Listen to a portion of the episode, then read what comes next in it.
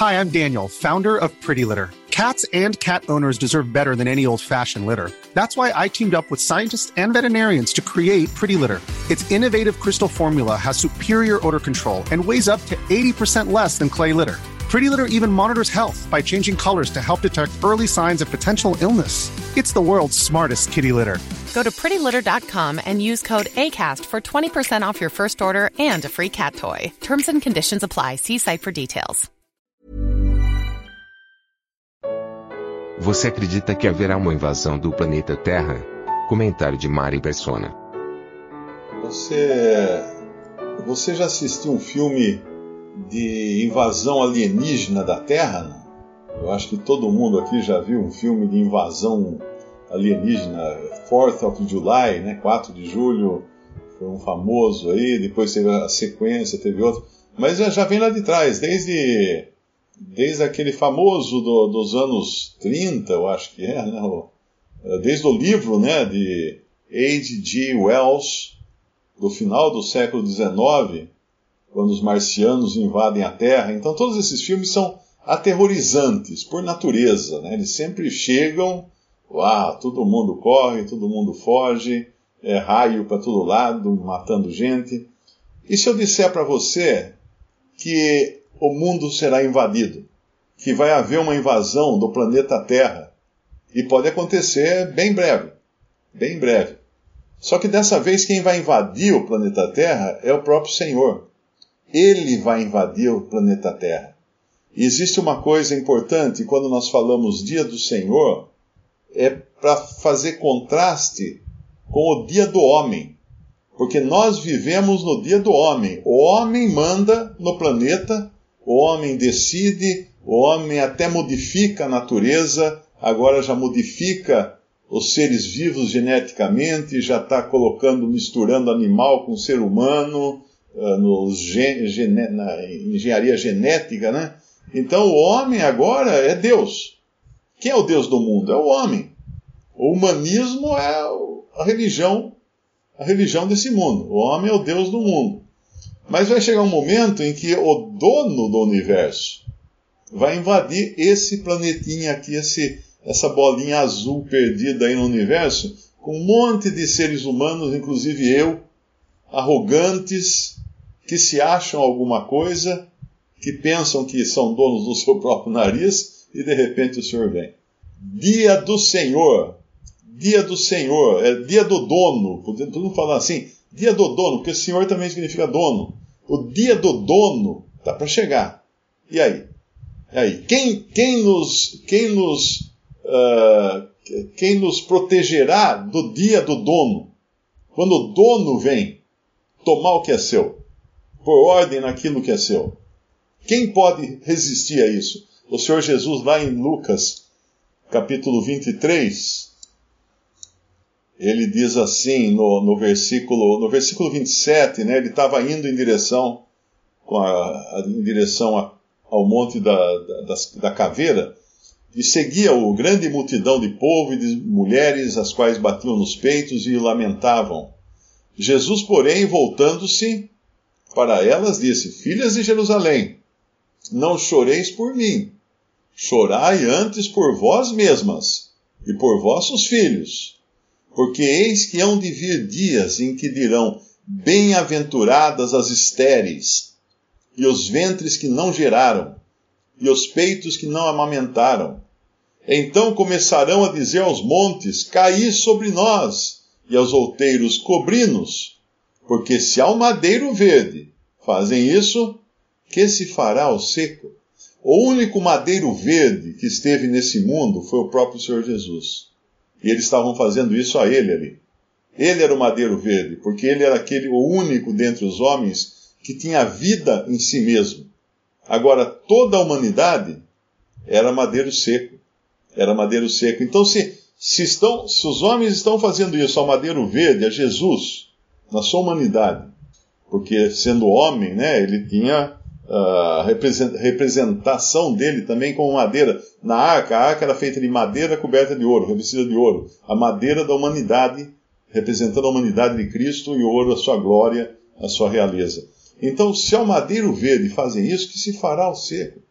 O seco é a humanidade que não tem vida em si mesmo. O que, que tipo de tratamento pode esperar os homens quando vier essa invasão do planeta Terra pelo próprio Senhor? Quando o Senhor vier, o dia vai ser o dia dele. Não é que vai ser um dia. O período todo vai ser dele, porque o dia do Senhor ele é bastante extenso. Ele começa né, com, com o Senhor vindo ao mundo para julgar, ele tem o julgamento das nações, uh, tem uh, esse período que o anticristo se manifesta, a grande tribulação, tudo isso é o dia do Senhor. E vai depois até o final, né, quando, quando também ele, ele vai destruir esse mundo e todas as coisas que há, os céus e a terra e todas as coisas que há serão destruídas por fogo, como fala lá na carta de Pedro. Então, lá em Apocalipse, ele, ele fala de novo essa frase, no capítulo 6 de, de Apocalipse, ali diz assim, no versículo 14: E o céu retirou-se como um livro que, que se enrola, e todos os montes e ilhas foram removidos dos seus lugares, e os reis da terra, e os grandes, e os ricos, e os tribunos, e os poderosos, e todo servo, e todo livre, se esconderam nas cavernas e nas rochas das montanhas, e diziam aos montes e aos rochedos: Caí sobre nós, escondei-nos do rosto daquele que está sentado sobre o trono, e da ira do cordeiro, porque é vindo o grande dia da sua ira. E quem poderá subsistir? Quem poderá subsistir? Então aqui nós vemos que os que ficarem no mundo como incrédulos não terão escape. Não terão escape eles não irão querer ver a face de Cristo. Agora, o contraste lindo disso, né? É Hebreus, Hebreus capítulo, capítulo 2, nós vemos no versículo 9: Vemos, porém, coroado de glória e de honra, aquele Jesus que fora feito um pouco menor do que os anjos, por causa da paixão da morte, para que pela graça de Deus provasse a morte por todos porque convinha que aquele para quem são todas as coisas, e mediante quem tudo existe, trazendo muitos filhos à glória, consagrasse pelas aflições o príncipe da salvação deles. E aqui, esses são os salvos. Esses são os que verão a face do amado. Esses são aqueles que o Senhor uh, estará no meio deles, né, no versículo, no versículo 10 fala: Porque convinha que aquele para quem são todas as coisas, mediante quem tudo existe, trazendo muitos filhos à glória, consagrasse pelas aflições o príncipe da salvação deles. Porque assim o que santifica como os que são santificados são todos de um. Por cuja causa não se vergonha de lhes chamar irmãos, dizendo: Anunciarei o teu nome a meus irmãos, cantar-te-ei louvores no meio da congregação. E aí no versículo 13, outra vez, porém nele a minha confiança, e outra vez, eis-me aqui a mim e aos filhos que Deus me deu. E visto como os filhos participam da carne e do sangue, também ele participou das mesmas coisas, para, para que pela morte aniquilasse o que tinha o império da morte, isto é, o diabo, e livrasse todos os que com medo da morte estavam por toda a vida sujeitos à servidão. Esse é aquele que vai invadir o mundo e vai dar um, colocar um fim no dia do homem, com todo o seu orgulho humano, com todas as suas realizações, ele vai dizer basta, porque já é tempo, já é tempo. Mas antes disso, vupte, antes disso sobe para o céu todos os salvos por Cristo da presente era. Você é salvo já? Você já tem o seu, o seu já teve seus pecados todos perdoados por Cristo Jesus? Você já, já teve, já confiou na única obra necessária para a sua salvação, a obra de Cristo na cruz? Você já descansou? Você tem paz com Deus? Nesse capítulo nós vimos que o mundo terá paz. 1 Tessalonicenses capítulo 5, o que os homens dirão? A paz e segurança. Olha só que coisa linda de mundo vai ser esse, gente.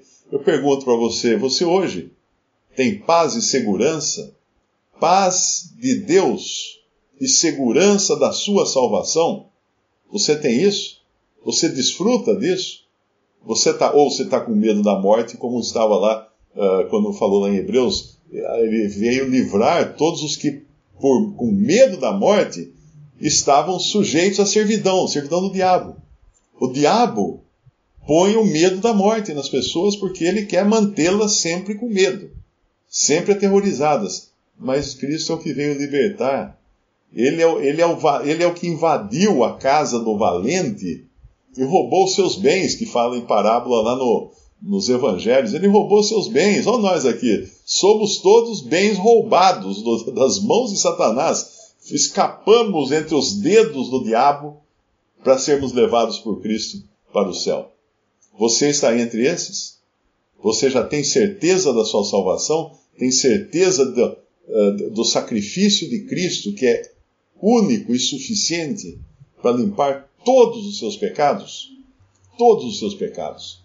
Essa semana uma pessoa chamou minha atenção porque numa das, das lives que eu fiz com os irmãos de Salvador, ou de Goiânia, acho que foi Salvador, e depois eu reproduzo trechos dessas lives, eu corto os trechos só e ponho naquelas aquele, uh, uh, aquele, aqueles áudios né, de, de, de estudo, é o podcast de comentários bíblicos.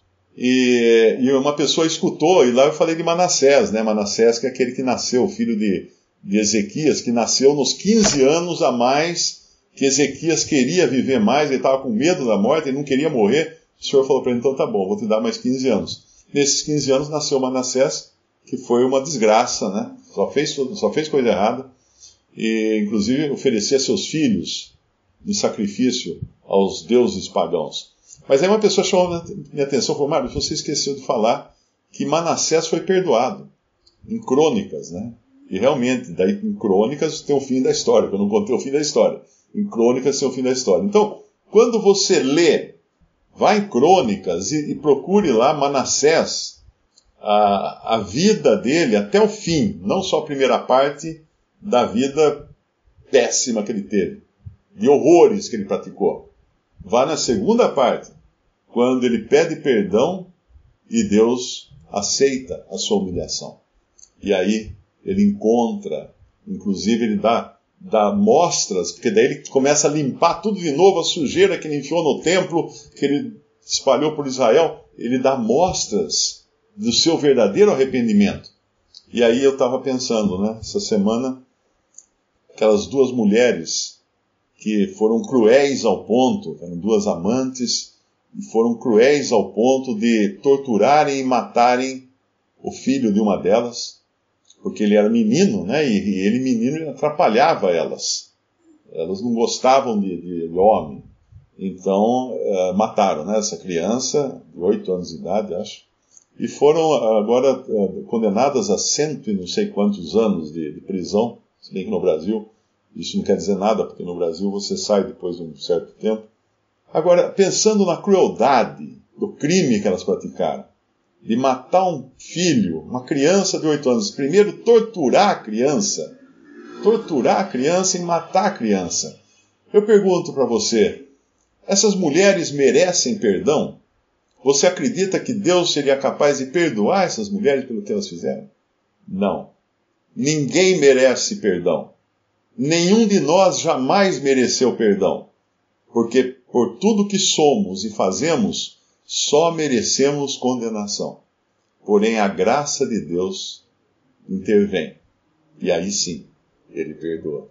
E ele perdoou Manassés, ele perdoou tantos pecadores, perdoou aquele, aquele malfeitor na cruz que estava ao lado do Senhor Jesus, perdoou a mim, perdoou uh, todos esses outros que estão aparecendo aqui na, na tela, perdoou milhões de pessoas e certamente ele também tem perdão tem graça e misericórdia reservado para todo aquele que se considera pecador. Ah, mas eu não sou tão pecador como elas, não. Eu nunca faria uma coisa dessas, não. Do coração do homem saem os homicídios, os adultérios, blá, blá, blá, blá, blá, blá, blá, blá. o senhor deu uma lista ali incompleta do que sai do coração do homem, do seu e do meu também. Então, enquanto você não entender que é por graça, não é por merecimento, você não vai descansar, não vai ter a paz de Cristo que excede todo entendimento, até mesmo entendimento humano que acharia que seria imperdoável, algumas pessoas são imperdoáveis.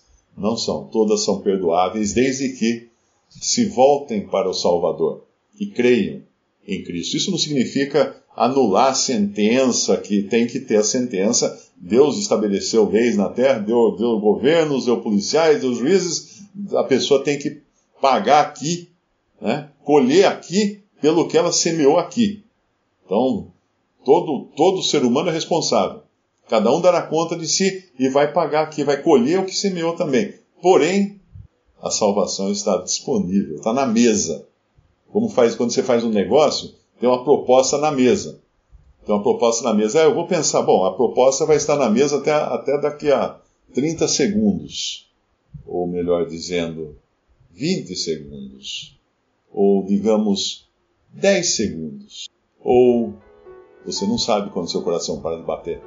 Então a proposta vai ser tirada da mesa a qualquer momento, se você não aceitar Jesus como seu Salvador. Visite respondi.com.br. Visite também 3minutos.net.